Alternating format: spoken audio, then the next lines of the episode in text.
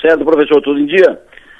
Olha, uma informação da política nacional, presidente Lula confirmou hoje, presidente eleito Lula, confirmou hoje a Luiz Mercadante como presidente do BNDES.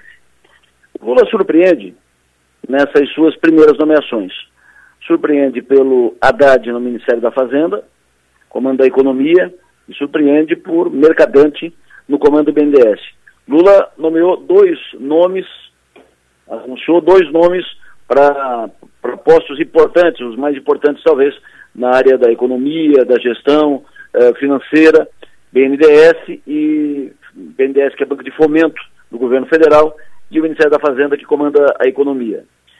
Salvo melhor juízo, e evidentemente que daqui de longe analisando, o Lula evidentemente que eh, nomeia pessoas da sua relação pessoal, além de relação política partidária, mas ele erra na nomeação porque o mercado hoje estava esperando outros nomes. O mercado quer, espera do Lula um governo pluri. O mercado espera um Lula diferente do segundo mandato que ele teve.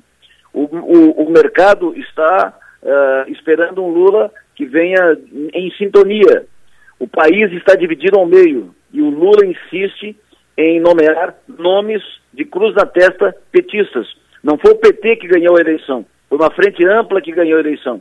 Uma frente ampla e um bom, um bom percentual que não votaria no Lula em condições normais, mas votou para evitar a reeleição do presidente Bolsonaro.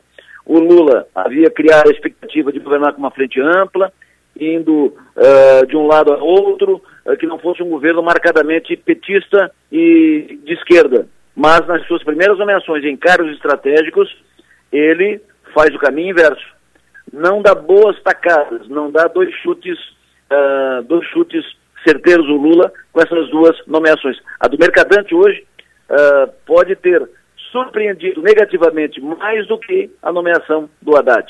Voltando para cá, para nossa casa. Uma notícia alvissareira para o sul catarinense. O deputado do Sul, José Milton Schaeffer, deputado de terceiro mandato, deputado do Sul catarinense, ex-prefeito de Sombrio de dois mandatos, José Milton está se encaminhando, trabalhando, lutando, articulando os bastidores para ser o novo presidente da Assembleia. O presidente da Assembleia será definido a eleição 1 de fevereiro. O Zé Milton teve hoje um apoio importante, um apoio da bancada do PL, que é individualmente a maior bancada na Assembleia Legislativa. O governador Jorginho Melo almoçou com a bancada do PL uh, eh, e depois da, depois da reunião do Jorginho com a bancada do PL, o Jorginho saiu e minutos depois a bancada do PL anunciou apoio para o José Milton Schaeffer. Para bom entendedor, meia palavra basta. Né? O Jorginho não anunciou apoio para ninguém na sua passagem na Assembleia. Mas minutos depois que ele saiu da reunião com o PL, o PL anunciou apoio para a candidatura do José Milton Schaeffer à presidência da, da Assembleia. O José Milton, uh, pelas contas, está hoje com 19, 20 ou 21 votos. Se ele cravar 21, ele leva 30 rapidinho.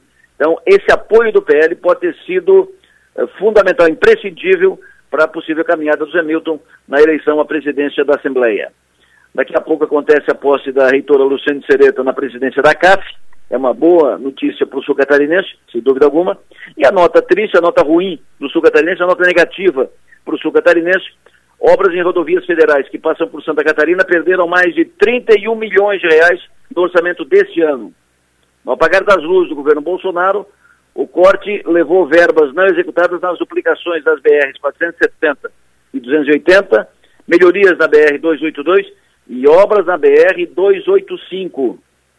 O governo federal cortou do desse ano ainda, desse ano, obra em andamento, cortou 8 milhões de reais das obras das obras projetadas na BR 285. Portaria foi assinada ontem, foi publicada, baixada, foi assinada ontem e publicada ontem, segunda-feira. 8 milhões de reais a menos. Segundo, não tem dinheiro previsto no orçamento da União para a obra na 285 para 2023. Então, se já era preocupante, ficou mais ainda. Não tem dinheiro para 2023 na obra na 285 e o governo cortou uma parte do que estava previsto para as obras nesse ano 2022. Isso é trabalho para os políticos do Sul, isso é trabalho para os deputados eleitos do Sul, são quatro agora, que não podem ignorar essa primeira lição, primeira missão que eles recebem. A obra na 285 está ameaçada com essas duas decisões do atual governo. Cortar 8 milhões do que estava programado para esse ano e não incluir dinheiro no orçamento do ano que vem. A gente vai falar mais sobre isso amanhã, a partir das 7 horas da manhã. Um bom descanso a todos, sucesso e energia, bom trabalho, bom descanso. Até amanhã.